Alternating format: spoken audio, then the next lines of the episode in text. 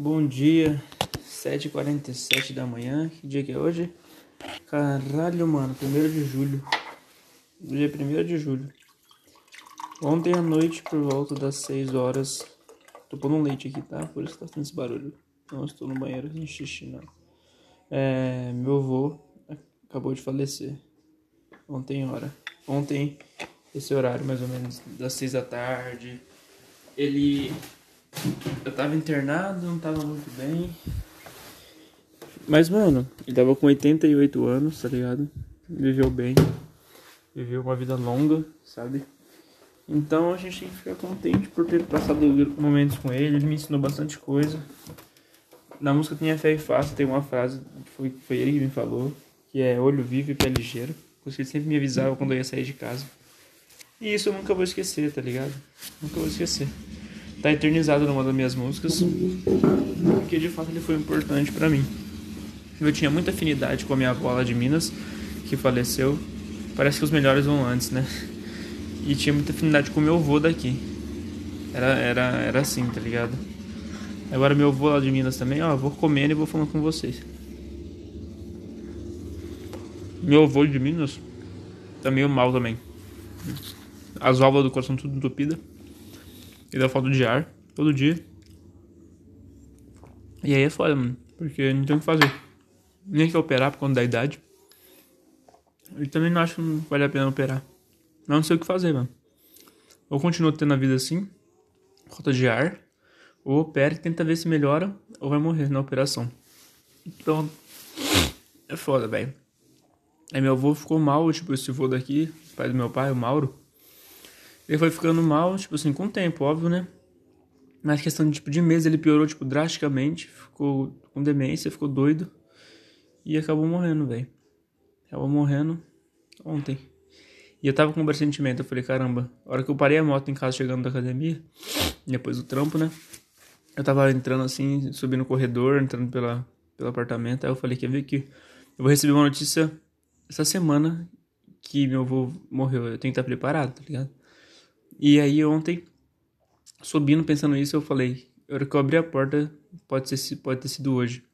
Eu cheguei em casa, ele, minha mãe vai falar que ele morreu. Eu cheguei em casa, olhei assim do lado assim, o fogão ligado, tal, com algumas coisas na comida e ninguém no, na casa. Aí eu olhei no sofá, minha mãe tava chorando. Aí eu falei, é, o sofá morreu. Aí até fiquei com medo, achando que. Porque ela perdeu a mãe, né? Achando que era o pai dela também que tá mal. Mas era meu avô aqui que é ruim do mesmo jeito, né? Perder uma pessoa. Então, mano. Só que aí. Qual que é a fita? A gente, mano. O cara morreu de velhice. Morreu de velhice, então. Eu não fico triste. Lógico que eu fico triste pelo ponto de.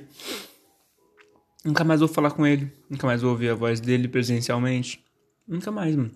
Até o dia que eu encontrar ele, se é assim, tem algo para se encontrar pós-vida na Terra. Então, pós-vida terrena, né? Mas isso me deixa triste, mas eu fico feliz por ter passado grandes momentos com ele. Por ter vivido bastante coisa com ele, por ter me ensinado algumas coisas, me levado na escola. na tarde, quando ia ter jogo, ele me levava a pé. Me levava na catequese. Minha mãe até falou uma história ontem dele, dele falando. De um dia ele chegou e falou pra chinês que tava me levando na catequese, aí, aí eu falei para ele assim, eu nem lembro disso, velho, eu era criança. Aí eu falei, ô vô, por que você falou que...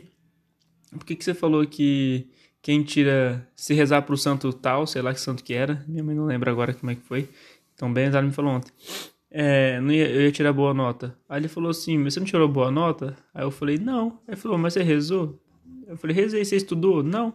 Ué, então como que você vai tirar boa nota se você não estudou? Aí ele falou, mas você falou que era só pra rezar pro santo. Aí ele rachou o bico e ele falou isso pra minha tia, que é a irmã dele, que tá aqui hoje. Tá praticamente cega também. E aí eu falei, caramba, velho. Fiquei contente por ele ter falado de mim, sabe? Tipo, em algum assunto da vida dele. Ele pegou e falou, olha o que aconteceu hoje. Tava com meu neto e tal, sabe? Porra, foda. Eu me lembro de ir no plano de saúde com ele, que ele tinha APAS, né? Hoje eu nem tenho mais, porque minha tia, que é filha dele, me excluiu do plano. Excluiu minha mãe, me excluiu. Então, é, antes a gente tinha, né? Então não passava nenhuma dificuldade em relação à saúde. Qualquer exame, qualquer lugar eu poderia ir por causa do APAS. Agora eu tô sem. Aí depois ela não entende por que, que eu não vou mais lá, por que, que eu não dou mais oi pra ela, por que, que eu não visito mais lá.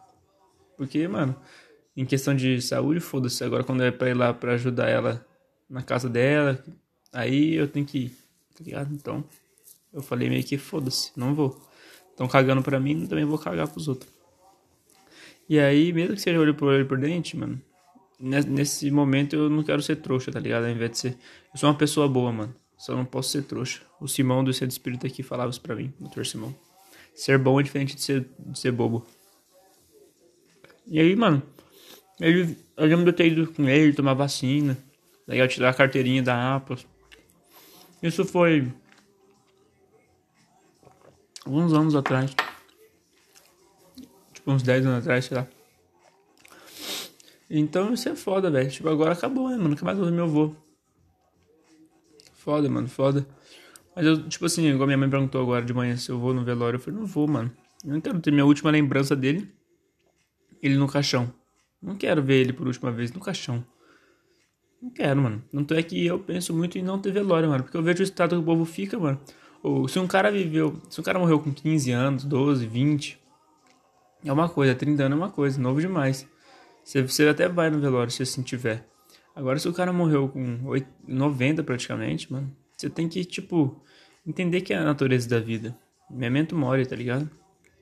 Ia chegar essa hora, então você não pode ficar tão triste. Você fica triste pela perda, mas é uma parte egoísta, porque você não. Nem é que você não quer que ela sofra. Você não quer que você perca essa pessoa do seu lado, tá ligado? Então eu acho um pouco de egoísmo isso a gente tem que entender que a vida é assim e a gente vai passando por essas fases. E o, a última fase aqui é essa. Não tem o que fazer. Todo mundo vai passar por essa fase. Todo mundo. Ninguém consegue escapar. Ninguém. Um dia vai ser eu. Um dia vai ser eu, mano. Um dia vai ser minha mãe. Um dia vai ser você que tá ouvindo. Não tem como fugir. Vai ser assim. Até. Até para sempre, né? Então, só queria falar isso, expor um pouco. Porque o livro que eu tô lendo, A Quietude e a Chave, me ajudou um pouco também em relação a isso. Entender mais o ser humano e entender que são coisas que acontecem não vai mudar. Não me estressar e não me preocupar com coisas que são imutáveis. E sim naquilo que eu tenho poder de decisão. Eu, tenho, eu posso decidir sofrer ou não. Eu não posso decidir que ele morra ou não, mas eu posso decidir se eu vou sofrer ou não com isso. Então eu sou grato, na verdade, por ele ter existido na minha vida. É isso. Arte na mente, mente na arte.